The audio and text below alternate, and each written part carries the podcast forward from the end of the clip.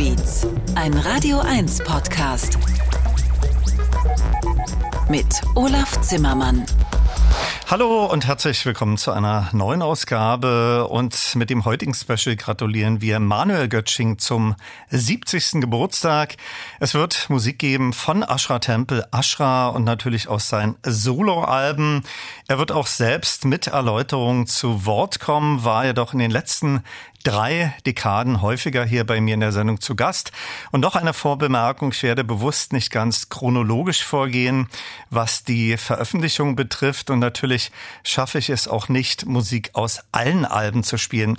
Los geht's mit Sun Rain aus dem 1976 veröffentlichten New Age of Earth. Und das war nach der Ashra Temple Phase das zweite Manuel Götsching Soloalbum.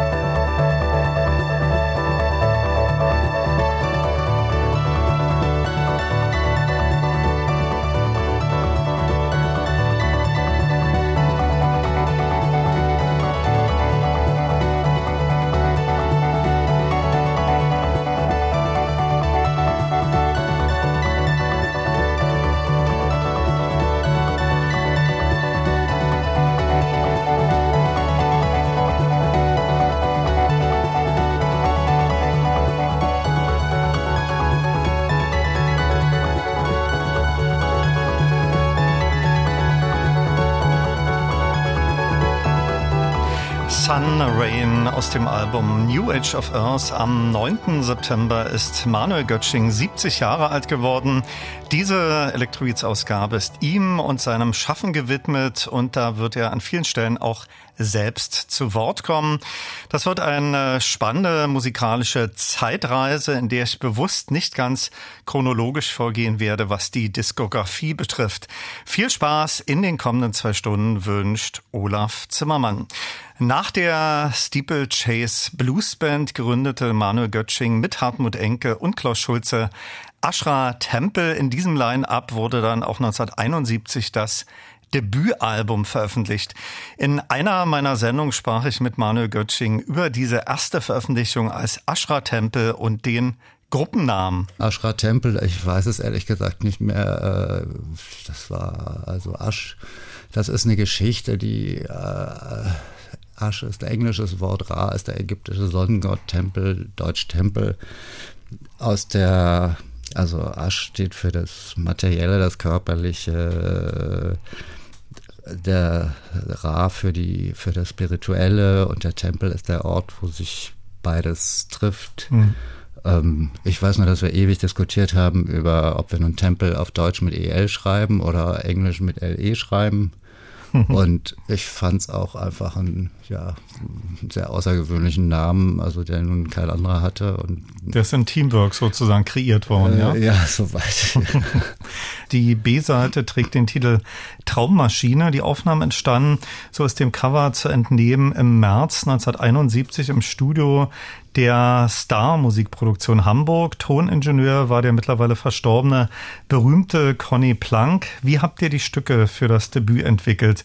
Seid ihr da mit konkreten Vorstellungen ins Studio gegangen oder entstanden die langen Stücke eher aus einer Art Improvisation? Also die radikale Improvisation war unser Thema. Wir haben uns nicht darüber unterhalten und so sind wir auch nach unserem, nach der Gründung, wir sind sofort nach zwei, drei Wochen schon haben auf die Bühne gegangen und haben dann im folgenden halben Jahr praktisch äh, fast manchmal dreimal die Woche gespielt, hier in Jugendclubs, Galerieeröffnungen, Quartier Latin, also die damaligen so Orte, wo überall die in Frage kamen und haben uns ganz schnell einen Namen gemacht. Und ich glaube, es war auch äh, die Musik, die deswegen ankam, weil wir haben praktisch unsere Improvisationen aus dem, aus dem Studio in der Pfalzburger Straße haben wir einfach auf die Bühne verlegt und haben da weitergemacht. Und das Publikum mochte das. Ja, das war äh, zu der Zeit interessant äh, und, und mit solcher, ja, so radikal hat das niemand anders gemacht. Äh, sich da hingestellt, auf die Bühne gekommen und wo man richtig zugucken konnte, die suchen jetzt mal, was spielen wir denn heute? Und dann ging es los und manchmal ging es sehr gut los, manchmal auch nicht. Aber es passte in die Zeit und es war eine, eine, ja, es kam unheimlich gut an. Und der erste, dieser Vertrag mit der Ohrmusikproduktion, der ließ natürlich nicht lange auf sich warten. Die Ohrmusikproduktion war damals das Label schlechthin vom Rolf Ulrich Kaiser, in dem die experimentellen äh, Gruppen dieser Zeit äh, praktisch ein Zuhause fanden und ganz unterschiedliche Stilrichtungen von eben Popol Vuh oder Embryo, Annexus Quam, das ging von Jazz über Folk bis äh, äh, ja, Elektronik gab es zu dieser Zeit noch nicht so richtig. Mhm. Ne? Welche Erinnerung hast du an Conny Plank und wie groß war sein Anteil am Ascher Tempel Debüt und habt ihr auch später nochmal zusammengearbeitet? Also wir waren sehr glücklich, dass wir Conny Plank gefunden haben. Wir hatten erst Schwierigkeiten, das aufzunehmen, weil es war äh, hier nicht einfach in Berlin ein Studio zu finden mit einem Toningenieur, der diese Musik nachvollziehen konnte und wir haben da ein paar Aufnahmen versucht. Das wurde alles nichts, weil die gingen entweder so lange Kaffee trinken, weil sie nicht wussten, was sie damit anfangen sollten. Und dann war natürlich zum Schluss alles übersteuert und verzerrt, weil wir immer lauter wurden. Äh, aus dem anderen Studio mussten wir, sind wir auch mehr oder weniger rausgeflogen, weil es zu laut war. Das war beim Meisel Verlag, das eigene Studio. Das war in einem Bürogebäude. Das war zwar super schalldicht abgedichtet, aber das nützte alles nichts. Die Sekretärinnen konnten nicht mehr Kaffee trinken, es klapperten die Tassen und beschwerten sich. Und dann war halt die Lösung Conny Plank, der hatte damals noch ein sehr kleines Studio, also Anfangsstudio, Achtspurstudio war das damals in, in, in der Nähe von Hamburg oder bei Hamburg. Und da sind wir dann hingefahren und Conny war jemand, der sofort mit der Musik was anfangen konnte und der begeistert Aufnahmen und äh, richtig mit vollem körperlichen Einsatz über den Mischpult lag und die Regler bediente. Und ja, wir waren froh, dass wir da jemand so hatten.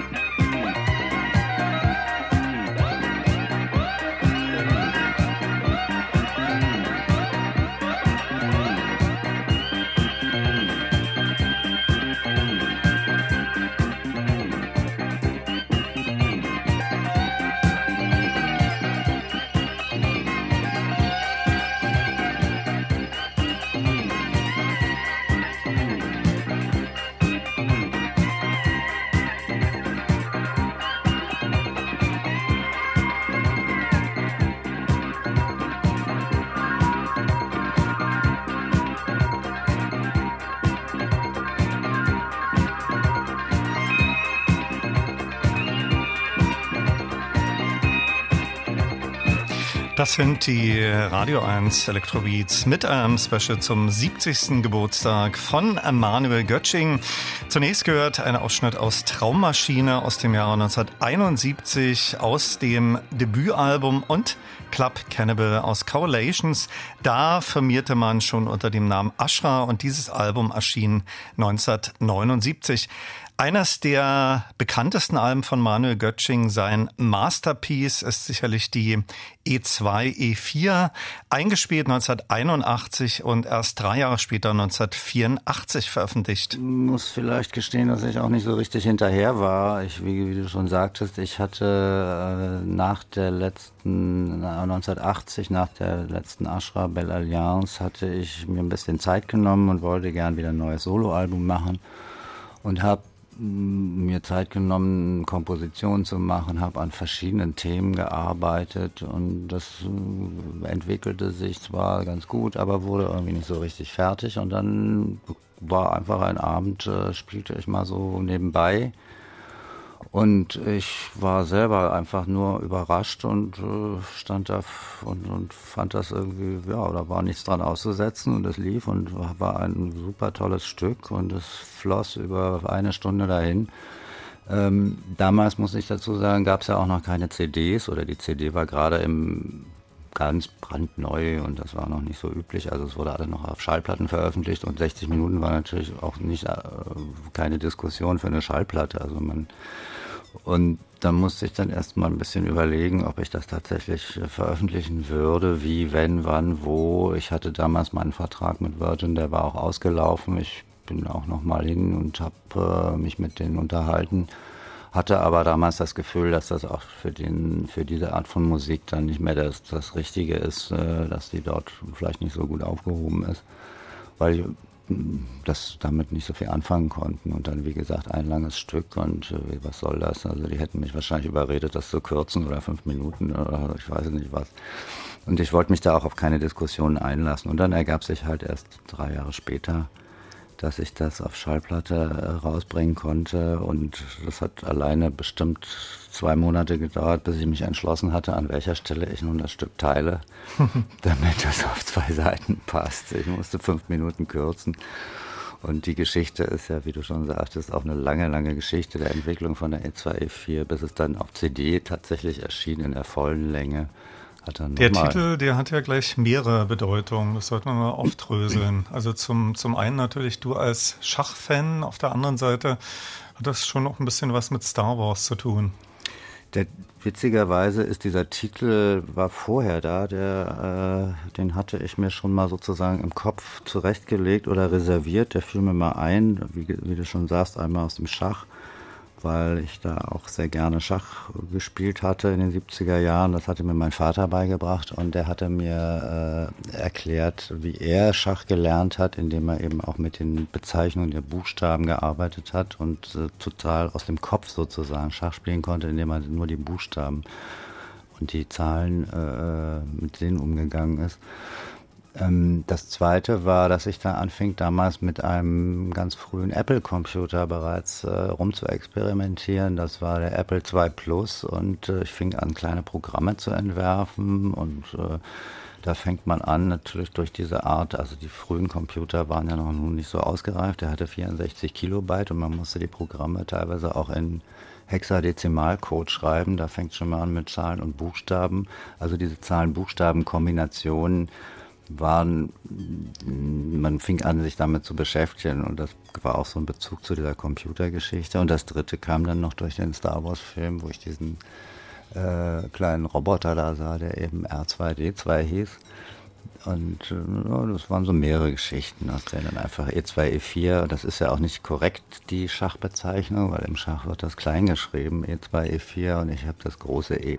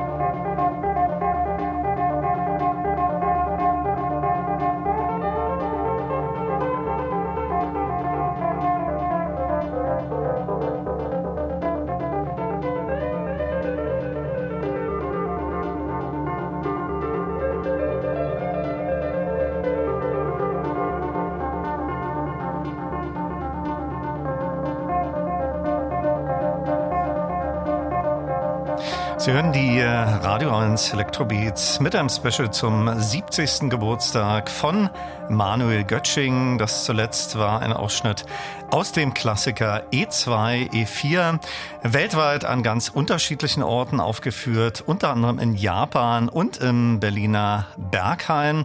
Es gibt auch eine spannende Live-Aufnahme mit dem Zeitkratzer-Ensemble und E2, E4 wurde auch in dem Hit Sueno Latino verwendet.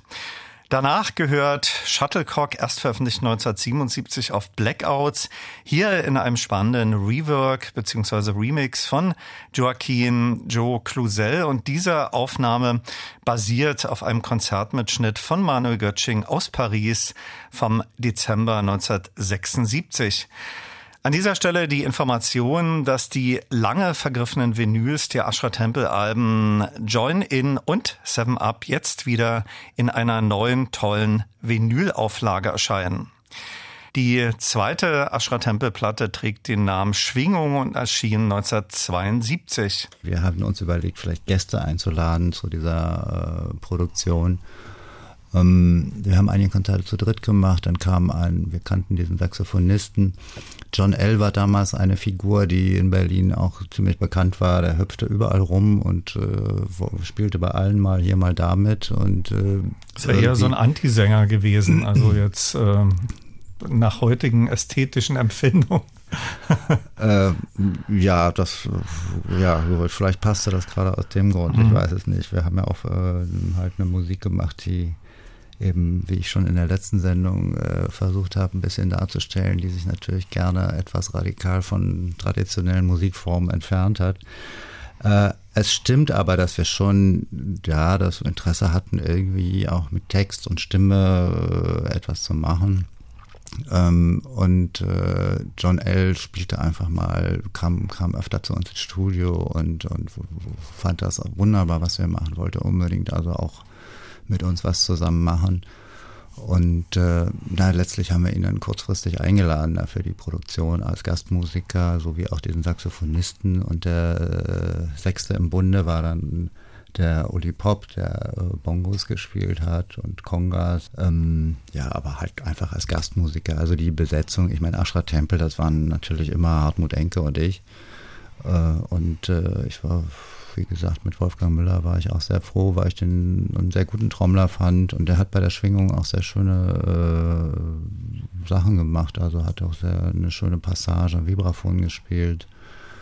Und ich war sehr froh, dass wir ihn, weil das nun da mit der ersten Ashra-Tempel sich da anders, äh, hatten wir ihn ja kurzfristig nun gegen Klaus Schulze ausgetauscht, war ich sehr froh, dass wir mit ihm auch eine Platte noch gemacht haben die Texte, das war, ich weiß nicht mehr, wie das zustande kam, Hartmut und ähm, ich, äh, John L. haben sich da das ausgedacht.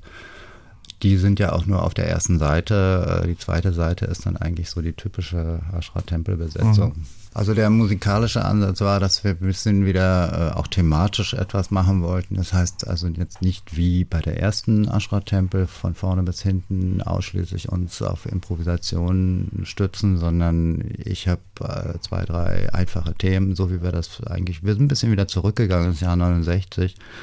Ähm, Thema und wieder Variationen vom Thema. Also das hört man auf der ersten Seite ein bisschen und auch auf der zweiten Seite.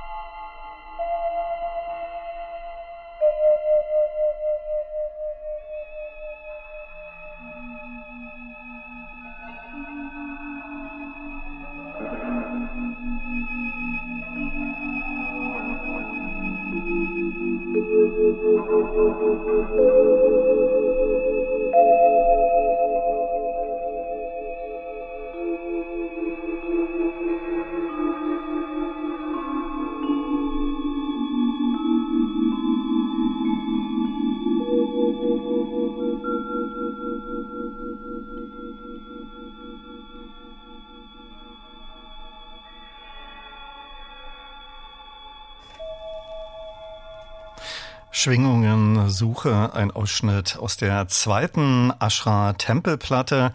Sie hören ein Radio 1 Elektrobeat Special zum 70. Geburtstag von Manuel Götsching. Blackouts erschien 1978 unter dem Trademark Asha, obwohl sie, wie schon die Vorgängeralben von Manuel Götsching, solo eingespielt wurde. Die Produktion Blackouts ist im Verhältnis zu den anderen beiden davor, Inventions und New Age, äh, ist das in, in, sehr kurzer Zeit entstanden. Die habe ich in ja, nicht mal drei Wochen, glaube ich, fertiggestellt. Äh, ich war, war damals noch sehr beeindruckt von einer Reise in die USA und habe natürlich dort sehr viel Musik gehört äh, und habe da auch neue Musik, äh, ja, die gerade in New York lief und das hat mich natürlich. Was war das so? Das war, ach, das war im Wesentlichen schwarze Musik, Marvin Gaye, das waren, ich kann mich jetzt an den einen Titel nicht mehr erinnern, aber ich hatte schon immer ein Fable für diese Musik und das hat mich dann natürlich auch ein bisschen inspiriert und das kommt dann auch ein bisschen so rüber. Der Titel Blackouts hat damit zu tun, dass es zu dem Zeitpunkt, als ich da in New York war, gerade so ein Blackout war und äh, deswegen habe ich diesen Titel auch gewählt. Ähm, das Konzept war auch ein bisschen, ich hatte im Sommer äh, 1977 ein Konzert, mein erstes Konzert in der Dreierbesetzung mit Lutz Ulbrich und Harald Großkopf gemacht unter dem Namen Ashra. Und das Konzept war auch ein bisschen eine Musik zu machen, die jetzt, äh, die ich zwar als Solist, äh, also ich habe die Schallplatte alleine genommen, das ist auch eine Solo-Schallplatte, eigentlich eine Manuel Götsching-Platte. Konzept war aber schon, dass das auch Musikstücke sind, die ich mit den beiden zusammen dann live äh, spielen kann. Also ich hatte damals nicht geplant, mit denen äh, auch jetzt Aufnahmen zu machen, sondern ich hatte erstmal gedacht, einfach Konzerte zu machen und ich war, mir hat es immer Spaß gemacht, natürlich auch mit anderen Musikern Konzerte zu machen und eben nicht alleine auf der Bühne ähm, so als Solist, weil man da damals aufgrund der technischen Möglichkeiten einfach doch noch sehr eingeschränkt war oder man musste sehr viel Playback machen und das hat mir überhaupt nicht gefallen. Ich habe ja versucht, auch die New Age of Earth damals 1976 äh, habe ich eine Tournee alleine gemacht und das war doch ein bisschen schwierig. Ich musste die Stücke sehr reduzieren oder eben doch was vom Tonband äh, benutzen und das, ja, das hat mir dann irgendwie doch nicht so gefallen. Und deswegen habe ich dann bei Blackouts auch gleich von vornherein so ein paar Stimmen so angelegt, dass da also Platz ist für zweite Gitarre, Platz ist für Schlagzeug.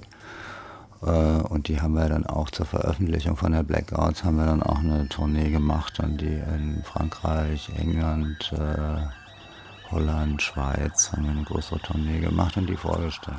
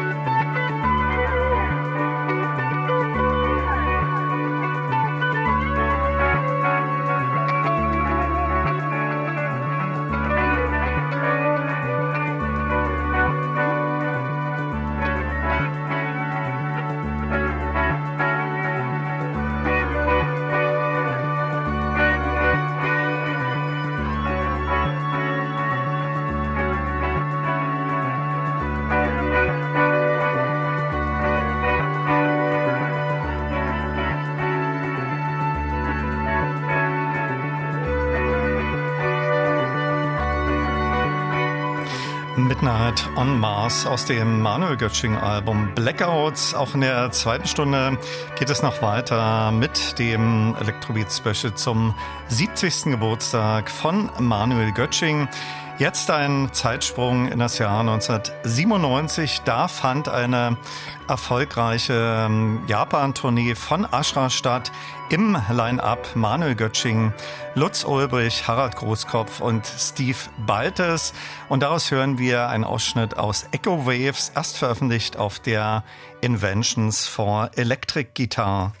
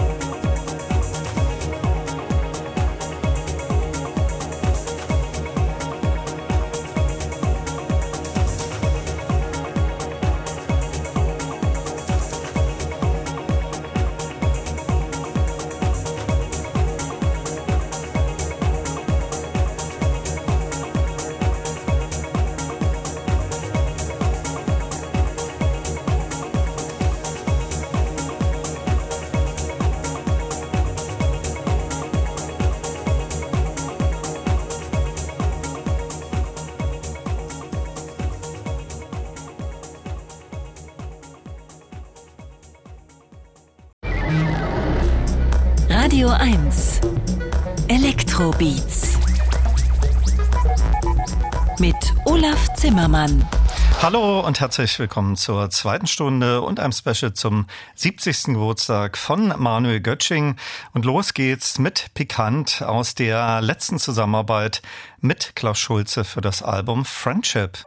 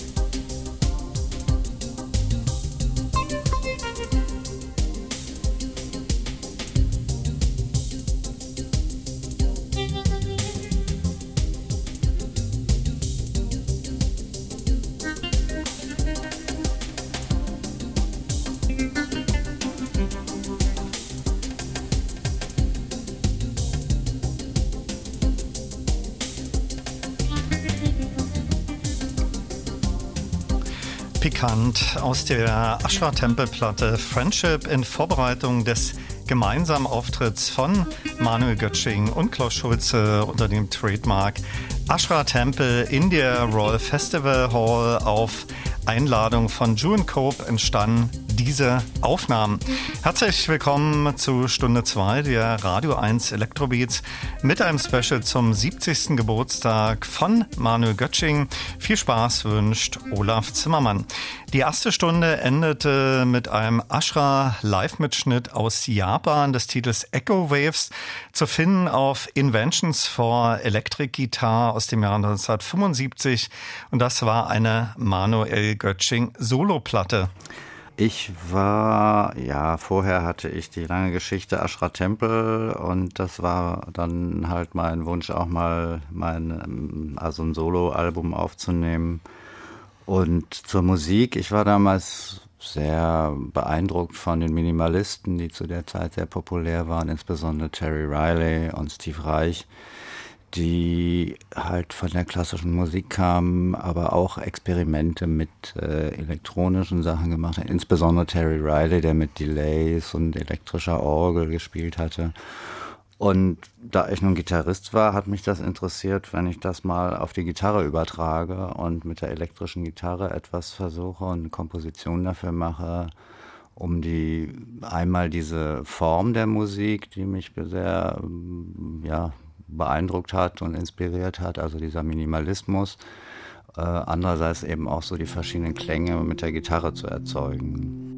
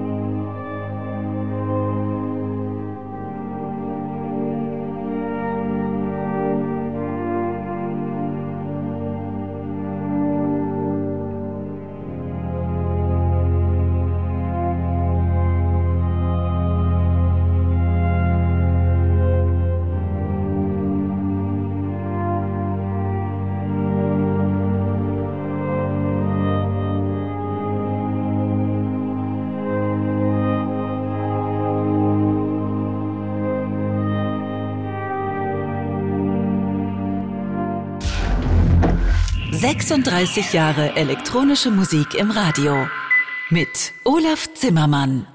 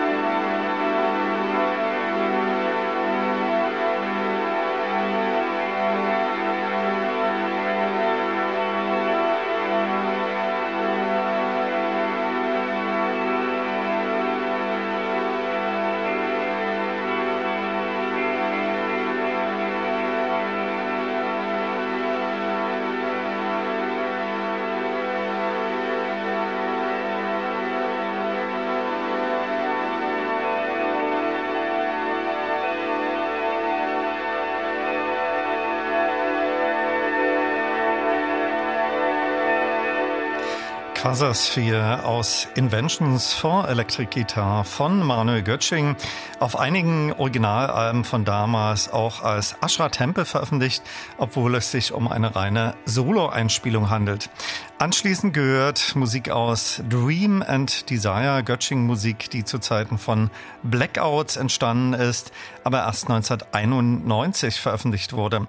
Wir sind mittendrin in einem Radio 1 Elektrobeat Special zum 70. Geburtstag von Manuel Götsching. Ein weiterer Klassiker ist sicherlich New Age of Earth aus dem Jahre 1976. Die New Age of Earth war, eine, war mein erster erste Album, in, also in, bei dem ich auch wirklich Kompositionen für Keyboards gemacht habe und mich auch eben wirklich ein bisschen ausführlicher mit elektronischen Klängen beschäftigt habe.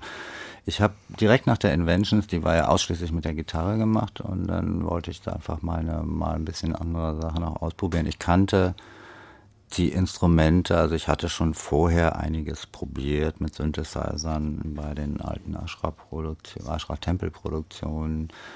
Ähm, und ich hatte mir dann 74 habe ich auch ganz, äh, wie alle anderen, wie viele anderen auch mit einer elektrischen Orgel angefangen und habe mir dann peu à peu verschiedene Instrumente dazu besorgt, hatte dann einen sehr... Welche, welche Keyboards waren das so, 76, mit denen du gearbeitet 76 hast? 76 war ein sehr beliebtes Keyboard, war Farfisa Sündorchestra. Das war so ein, ja, so eine Art String-Orchestra, die damals sehr populär war. Und das hatte aber gleichzeitig auch noch Solostimmen. Also man, es war kein vollwertiger Synthesizer in dem Sinne, aber man konnte schon einige ähm, Klangsachen da äh, verändern. Dann hatte ich natürlich noch den klassischen EMS, Synthi A. Mhm.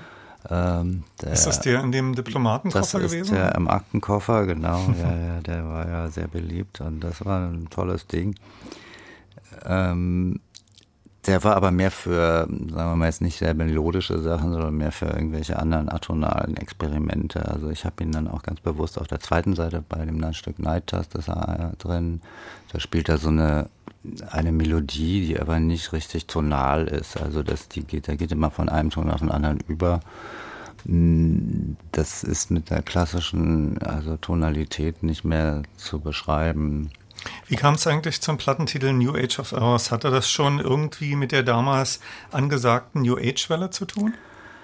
Das hat damit überhaupt nichts zu tun. Der, die Idee war eigentlich, dass ich da auch einen, also neuen Abschnitt anfing, weil ich mich, ich habe einerseits fortgesetzt, das, was ich mit der Inventions schon angefangen habe, nämlich einfach meinen Hang und meine Liebe oder meine Interesse für diesen Minimalismus äh, weiter auszubauen dass ich mich aber sozusagen von der Gitarre äh, da ein bisschen verabschiedet habe und dann versucht habe, eben auch die ganzen, äh, durch die elektronischen Instrumente einfach die ganzen ähm, viel mehr verschiedene Klangfarben. Ich habe damals mit der, mit der Inventions feststellen müssen, dass ich zwar aus der Gitarre alles mögliche an Klänge rauskriegen kann, dass das aber teilweise einfach so äh, umständlich und so diffizil ist und nur so subtil, dass man es halt nur im Studio mit sehr viel Aufwand erzeugen kann. Und dann hat mich natürlich auch interessiert, wie man das jetzt mit elektronischen Instrumenten, wie man das einfach anders machen kann und was es da alles für Möglichkeiten gibt.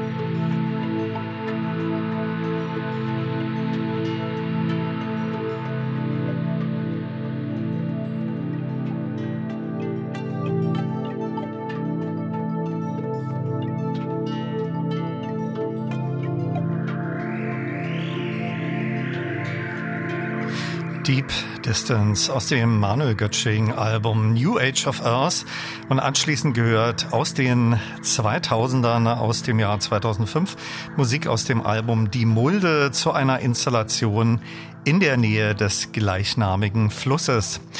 Ich erwähnte schon, dass die Join-In und die Seven Up, die legendären Ashra Temple Alben 3 und 4 jetzt wieder neu auf Vinyl erschienen sind.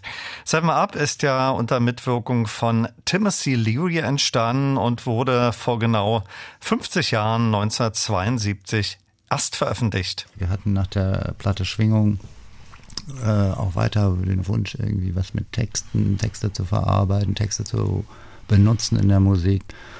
Und da dachten wir zuerst an, an eine, ob wir was vielleicht mit dem Allen Ginsberg machen könnten. Wir hatten ja seinen Text auf der ersten Platte.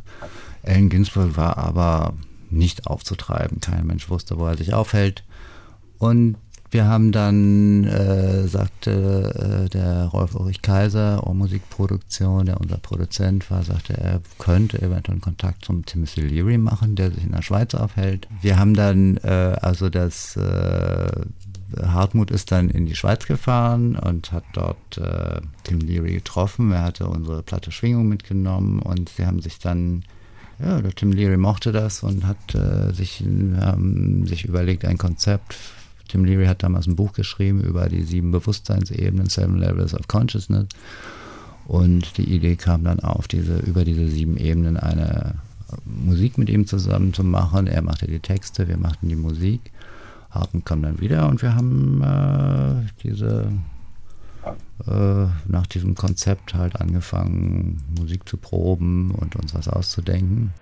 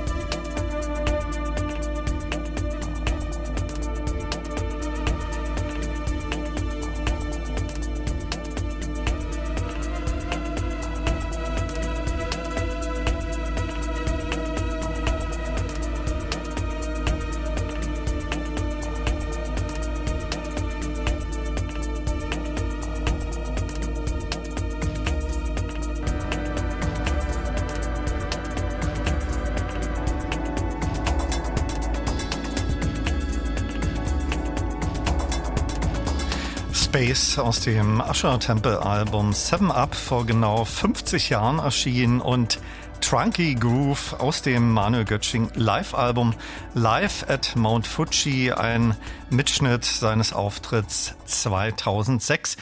Correlations war dann das dritte Album, das unter dem Namen Ashra 1979 erschien und neben Manuel Götsching waren wieder Harald Großkopf und Lutz Ulbrich beteiligt. Die ganze Geschichte Correlations ging ungefähr ein Jahr. Wie ich ja schon vorhin sagte, das Konzept war da ein bisschen was anderes. Also wir hatten mehr uns ein bisschen auf Elektronik, äh, die spielte eine größere Rolle als bei den alten Ashra-Tempel, die halt mit Gitarre, Bass, Schlagzeug-Kombinationen waren und vielleicht noch eine elektrische Orgel. Inzwischen gab es halt nach meinen Soloplatten hatte ich ja nun diverse Keyboards, Synthesizer und insofern sollte das alles mit so reinkommen in die Musik und äh, um das aber alles erstmal so zusammenzufinden, haben wir uns äh, damals einge, einquartiert. Durch hatten wir zufällig einen Schlüssel vom der ehemaligen, also was heute Uferfabrik ist, auf diesem Gelände, was damals noch leer stand. Und äh, ja, da kümmerte sich keiner drum und das konnten wir ein paar Wochen sozusagen als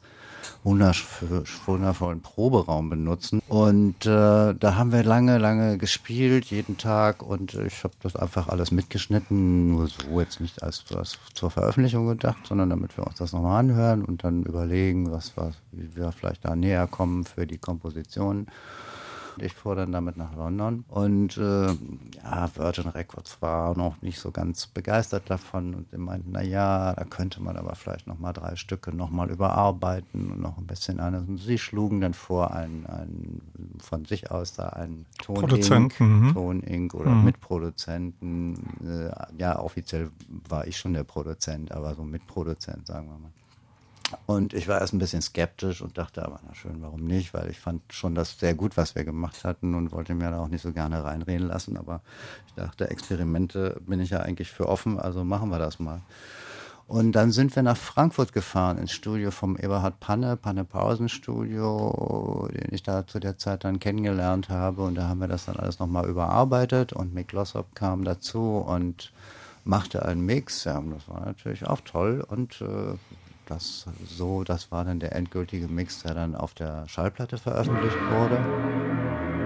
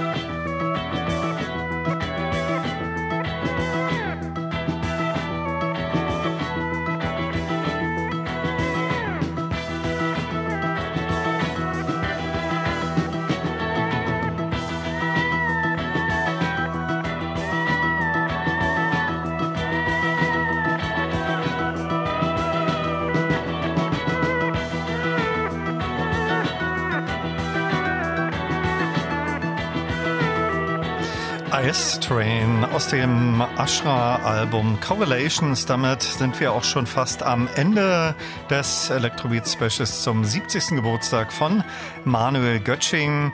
Hier ist Deeper Distance in der Bearbeitung von Joaquin Joe Cloussel im Original zu finden auf der Manuel Götsching Platte New Age of Earth. Tschüss sagt Olaf Zimmermann.